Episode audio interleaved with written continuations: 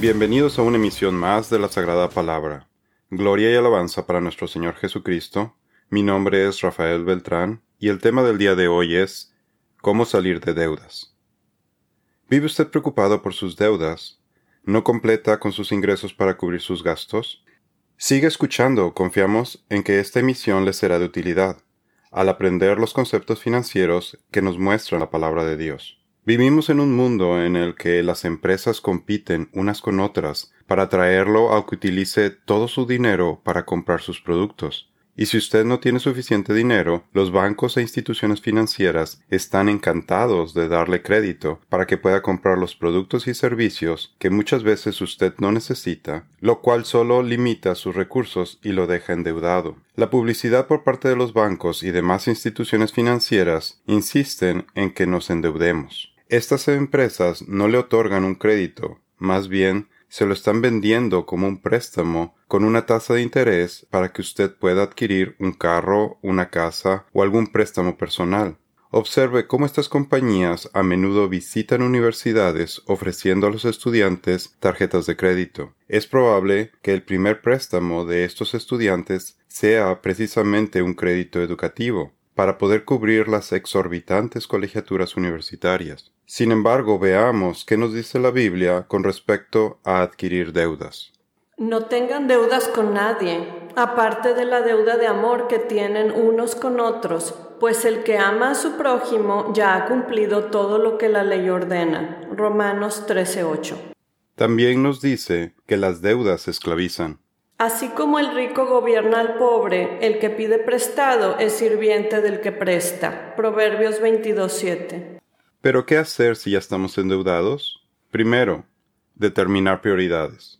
Cuando los fariseos le preguntaron a Jesucristo si debían pagarle impuestos al César o no, Jesús dio la siguiente lección. Jesús dice, Veamos, muéstrenme la moneda que se usa para el impuesto. Cuando le entregaron una moneda romana, les preguntó, ¿A quién pertenecen la imagen y el título grabados en la moneda? Al César, contestaron. Bien, dijo, entonces den al César lo que le pertenece al César y den a Dios lo que le pertenece a Dios. Mateo 22, 19 al 21. La imagen del César estaba estampada en la moneda y la imagen de Dios está estampada en la persona. Entonces dijo Dios, hagamos al hombre a nuestra imagen y semejanza, que domine en toda la tierra sobre los peces del mar, sobre las aves de los cielos y las bestias, y sobre todo animal que repta sobre la tierra. Y Dios creó al hombre a su imagen, lo creó a imagen de Dios, hombre y mujer los creó. Génesis 1, 26 y 27. Oh Señor, cuánta variedad de cosas has creado, las hiciste todas con tu sabiduría la tierra está repleta de tus criaturas. Salmo 104, 24. Nosotros le pertenecemos a Dios. ¿Acaso estamos dándole a Dios lo que le pertenece a Dios? ¿O acaso estamos robándole a Dios? Dice el Señor, ¿debería el pueblo estafar a Dios? Sin embargo, ustedes me han estafado. Pero ustedes preguntan, ¿qué quieres decir? ¿Cuándo te hemos estafado? Me han robado los diezmos y ofrendas que me corresponden. Ustedes están bajo maldición porque toda la nación me ha estado estafando. Traigan todos los diezmos al depósito del templo, para que haya suficiente comida en mi casa. Si lo hacen, dice el Señor de los ejércitos celestiales, les abriré las ventanas de los cielos, derramaré una bendición tan grande que no tendrán suficiente espacio para guardarla. Inténtenlo, pónganme a prueba. Malaquías 3, 8 al 10.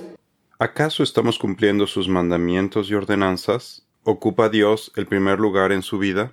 Jesús contestó, el mandamiento más importante es, escucha, oh Israel, el Señor nuestro Dios es el único Señor. Ama al Señor tu Dios con todo tu corazón, con toda tu alma, con toda tu mente y con todas tus fuerzas.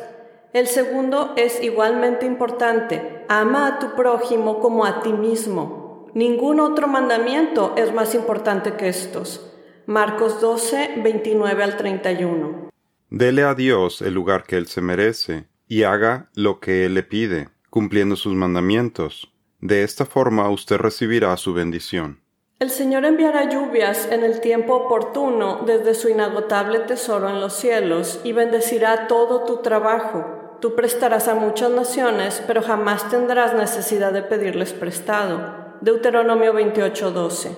Si usted siente que no le rinde el dinero, esto es un síntoma de desobediencia. Es un problema espiritual. Para remediarlo, acérquese a Dios. Dice el Señor, han sembrado mucho, pero cosechado poco comen pero no quedan satisfechos, beben pero aún tienen sed, se abrigan pero todavía tienen frío, sus salarios desaparecen como si los echaran en bolsillos llenos de agujeros. Ageo 1.6. Dice el Señor, cuando esperaban veinte medidas de grano, cosechaban solo diez. Cuando esperaban sacar cincuenta litros de lagar, encontraban solo veinte. Yo envié plaga, moho y granizo para destruir todo aquello por lo que hicieron tanto esfuerzo para producir. Aún así, rehusaban regresar a mí, dice el Señor. Ageo 2, 16 y 17. Por tanto, Dios y sus mandamientos deben ser nuestra primera prioridad. Segundo, establezca un plan financiero para la administración del dinero. Distinga entre las necesidades, gustos y anhelos. Determine primero cuáles son sus necesidades, sus gustos y sus anhelos, y tenga conciencia de la diferencia entre estas tres categorías. Las necesidades son aquellas cosas que son indispensables para la vida, tales como los alimentos, vestido y calzado, un refugio, medicamentos, etc. En nuestra cultura, nuestras necesidades también involucran pagar nuestros recibos de luz, de agua, renta y de otros servicios básicos. Así que mi Dios les proveerá de todo lo que necesiten, conforme a las gloriosas riquezas que tiene en Cristo Jesús. Filipenses 4:19. Ahora bien, la verdadera sumisión a Dios es una gran riqueza en sí misma cuando uno está contento con lo que tiene. Después de todo, no trajimos nada cuando vinimos a este mundo, ni tampoco podremos llevarnos nada cuando lo dejemos, así que si tenemos suficiente alimento y ropa, estemos contentos. Primera de Timoteo 6, del 6 al 8. Los gustos son parecidos a las necesidades, pero son, digamos, de mejor calidad. Por ejemplo, usted necesita transportarse. Quizá, en su caso, según en donde viva, un carro sea una necesidad. Sin embargo, un carro nuevo sería un gusto, ya que un carro cubre su necesidad. Un departamento cubre su necesidad de vivienda, y una casa sería un gusto, o bien tener una casa más grande o, más lujosa. Los anhelos son bienes o servicios que nos gustaría tener, pero que dependen de que tengamos un excedente para poder cubrirlos. Por ejemplo, gastos en entretenimiento, ir al cine o asistir a un partido deportivo, ir al teatro y cualquier otro evento que tenga un costo, ir de vacaciones a algún lugar, etc. Los que aman el placer se vuelven pobres, los que aman el vino y el lujo nunca llegarán a ser ricos. Proverbios 21:17. Los sabios tienen riquezas y lujos, pero los necios gastan todo lo que consiguen. Proverbios 21:20. Haga una buena administración del dinero. Determine cuáles son sus necesidades y distinga de las otras dos categorías y en base a esto establezca un presupuesto. Enfóquese en cubrir las necesidades de su familia y en terminar de pagar su deuda. Aquellos miembros en su familia con capacidad de trabajar deben buscar que las necesidades de la familia estén cubiertas. El que no provee para los suyos y sobre todo para los de su propia casa ha negado la fe y es peor que un incrédulo. Primera de Timoteo 5:8. Los planes bien pensados y el arduo trabajo llevan a la prosperidad, pero los atajos tomados a la carrera conducen a la pobreza. Proverbios 21:5. ¿Está usted trabajando y utilizando su dinero para el bienestar de su familia? Las hormigas no son fuertes, pero almacenan su alimento todo el verano. Proverbios 30:25. Recuerde que todo lo que hay en este mundo le pertenece a Dios. Dice el Señor, ¿quién me ha dado algo para que tenga que pagárselo? Todo lo que hay debajo del cielo es mío. Job 41:11. La tierra es del Señor y todo lo que hay en ella. El mundo y todos sus habitantes le pertenecen. Salmos 24:1. Todo lo que hemos recibido proviene de Él. Dice Pablo, pues ¿qué derecho tienen a juzgar así? ¿qué tienen que Dios no les haya dado? Y si todo lo que tienen proviene de Dios, ¿por qué se jactan como si no fuera un regalo? Primera de Corintios 4:7. Acuérdate del Señor tu Dios. Él es quien te da las fuerzas para obtener riquezas, a fin de cumplir el pacto que les confirmó a tus antepasados mediante un juramento. Deuteronomio 8:18. Por tanto, es nuestra responsabilidad hacer buen uso de los recursos que Él nos da. En la parábola de los diez siervos, en Lucas 19, del 11 al 26, Jesús habla de un noble, quien representa a Jesús, quien fue llamado a un lugar lejano, al cielo, para ser coronado rey y luego regresar en su segunda venida. Dice Jesús, antes de partir reunió a diez de sus siervos y dividió entre ellos cinco kilos de plata, diciéndoles, inviertan esto por mí mientras estoy de viaje. Lucas 19:13 esta es una representación de los recursos que nos da Dios. Debemos hacer un buen uso para su gloria. Queremos que nuestro Señor esté contento con lo que Él nos confió. Bien hecho, exclamó el rey. Eres un buen siervo. Has sido fiel con lo poco que te confié, así que como recompensa serás gobernador de diez ciudades. Lucas 19, 17. De lo contrario, no se nos serán confiadas las verdaderas riquezas. Dice Jesús, de manera que si con las falsas riquezas de este mundo ustedes no se portan honradamente, ¿quién les confiará las verdaderas riquezas? Lucas 16:11. Dice Jesús, luego dirigiéndose a los otros que estaban cerca, el rey ordenó, quiten el dinero de este siervo y dénselo al que tiene cinco kilos. Pero amo, le dijeron, él ya tiene cinco kilos. Sí, respondió el rey y a los que usan bien lo que se les da, se les dará aún más, pero a los que no hacen nada, se les quitará aún lo poco que tienen. Lucas 19, 24 al 26. Tenemos que rendirle cuentas a Dios por el uso que hacemos con el dinero que Él nos da. Tercero, incluye el dar y donar en su presupuesto financiero. El generoso prosperará y el que reanima a otros será reanimado. Proverbios 11:25. Podemos resumir que el dinero que tenemos tiene tres propósitos principales. Para cubrir las necesidades de nuestra familia y personales. Para expandir el trabajo de Dios y su palabra. Y para ayudar a aquellos que están necesitados u oprimidos. Dios se preocupa por los pobres y los necesitados, y bendice a las personas que son generosas con ellos. Dice Jesús, dale a cualquiera que te pida, y cuando te quiten las cosas, no trates de recuperarlas. Lucas 6:30.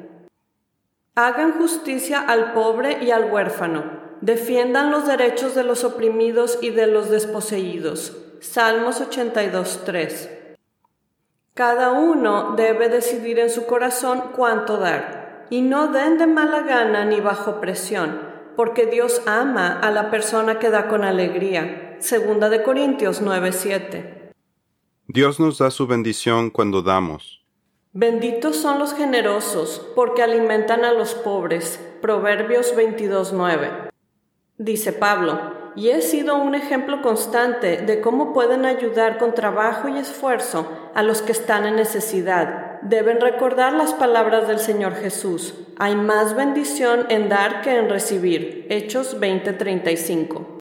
Dios nos promete devolvernos todo lo que le demos a los demás. Dice Jesús, den a otros y Dios les dará a ustedes.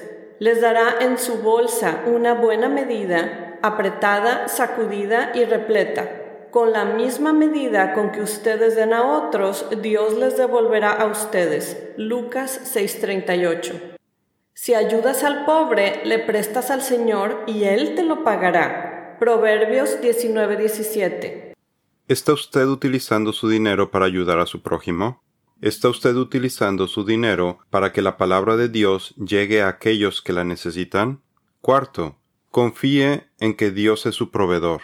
Dios en su proveeduría le da todo lo que necesita para que cubra sus necesidades. Qué precioso es tu amor inagotable, oh Dios. Todos los seres humanos encuentran refugio a la sombra de tus alas. Los alimentas con la abundancia de tu propia casa y les permites beber del río de tus delicias. Salmos 36, 7 y 8. Dios en su palabra nos dice que no nos preocupemos por nada, que más bien oremos por todo. No se preocupen por nada, en cambio, oren por todo. Díganle a Dios lo que necesitan y denle gracias por todo lo que Él ha hecho. Filipenses 4:6. Dice Jesús, así que no se preocupen por todo eso diciendo, ¿qué comeremos? ¿Qué beberemos? ¿Qué ropa nos pondremos? Esas cosas dominan el pensamiento de los incrédulos, pero su Padre Celestial ya conoce todas sus necesidades. Busquen el reino de Dios por encima de todo lo demás y lleven una vida justa, y Él les dará todo lo que necesiten. Mateo 6, 31 al 33. Ponga su confianza en el Señor y pídale en oración para que lo ayude a salir de la deuda. El Señor oye a los suyos cuando claman a Él por ayuda los rescata de todas sus dificultades. Salmos 34, 17. La persona íntegra enfrenta muchas dificultades, pero el Señor llega al rescate en cada ocasión. Salmos 34, 19. Luego llámame cuando tengas problemas y yo te rescataré, y tú me darás la gloria. Salmos 50, 15. Por tanto, junte sus recibos con todas sus deudas, sus estados de cuenta de las tarjetas de crédito, que no ha podido pagar por completo y que lo tienen preocupado. Quizás está batallando para completar para pagar la mensualidad de la casa, o del carro, o la colegiatura de sus hijos. Junte todos estos recibos que le quitan el sueño y diga a Dios en oración que le presenta estos documentos frente a Él, que usted solo no puede salir de los problemas, pero que sabe que con su ayuda y su guía sí lo podrá conseguir ya que está poniendo toda su fe en el Señor. Dígale a Dios que lo va a poner en primer lugar a Él, y si tiene algún pecado sin confesar, arrepiéntase y pídale perdón a Dios. Lea la historia de la viuda en Segunda de Reyes 4 del 1 al 7. Dios hizo un milagro para ella, y la viuda pudo pagar sus deudas y mantener a sus hijos. De la misma forma, pídale a Dios que lo ayude para que lo saque del problema. Cuando ella, la viuda, le contó al hombre de Dios lo que había sucedido, él le dijo, Ahora vende el aceite de oliva y paga tus deudas. Tú y tus hijos pueden vivir de lo que sobre. Segunda de Reyes 4:7. Lea también las bendiciones por obediencia y las maldiciones por desobediencia en Deuteronomio 28. Si nosotros honramos a Dios, Él nos honrará a nosotros. Cuando me llamen, yo les responderé. Estaré con ellos en medio de las dificultades. Los rescataré y los honraré. Salmos 91:15. Y una vez que Dios conteste su oración y que lo ayude a salir del problema, dele gracias y gloria a Dios por todo lo que Él hace. No lo mantenga en secreto. Al contrario, dígaselo a los demás, comparta su historia para que alguien más también pueda recibir la bendición de Dios y para que cada vez seamos más las personas que le demos gloria. Alabado sea Dios por toda la eternidad. Esto es todo por el día de hoy. Lo esperamos en nuestra siguiente misión. Que Dios los bendiga.